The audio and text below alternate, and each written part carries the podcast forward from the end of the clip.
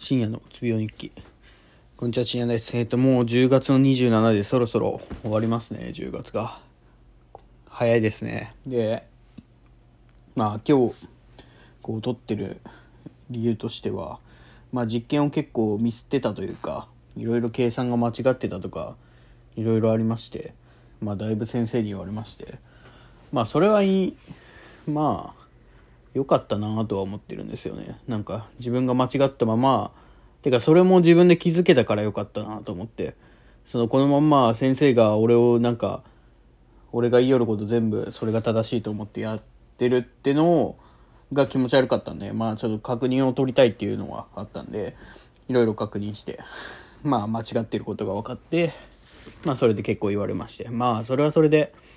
うん、良かったなと思う反面、そういうのを事前に防がないといけないなっていうことを感じましたね。で、まあ、まあそこまで言うて落ち込んではないんですけどね。はい。で、あまあそれが一つですね。それが今日しんどかったなというか、まあ疲れたなっていう。疲れただけですね。別にその、それ自体に対してその、なんか怒りを持ったりとか、なんかしんどかったりとか、嫌だったとか、そういう感情はなくて、むしろその、先生に俺はできないんだぞっていうことを、俺をそのままほっといたら、こうなるんだぞっていうのを示せたんでよかったかなっていうのと、まあ、それと同時に自分の反省、えっ、と、自分がちゃんと、その、実験をやる前に確認をしないといけないっていう、えー、戒めにもなれたかなと思ってます。っていうのが一つ目です。で、二つ目が、なんか、火曜日かな？火曜日ぐらいに秋のインターンみたいな感じで一個会社が説明会みたいなあってでそれ聞いてたら選考を早期の選考をその夏のインターン行った人に対して秋のインターンを開催してそこに来てくれた人には、えー、早期選考を始めますみたいな。でまあ別にその早く始めるんですけど3月に内定承諾書を出すのでいいですみたいな感じだったんでおじゃあ受けるかと思ってえっ、ー、と待ってたら、その次の日水曜日か。あ、水曜日か、あれ来たん。あ、火曜日か、か、水、木。3日しか経ってないんか。それは書けんわ。あの、なんて言うんですかね。えっ、と、あの、一次選考の書類選考が始まりますと。まあ、それはいいんですけど、それを11月の4日に出してくださいって言われたんで、来週の金曜日ですね。に出してくださいって言われて、は？と思って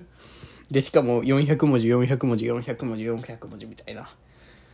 のが来て、あーわーわーって言ってやってたんですけど、まあそうですね、そこでその、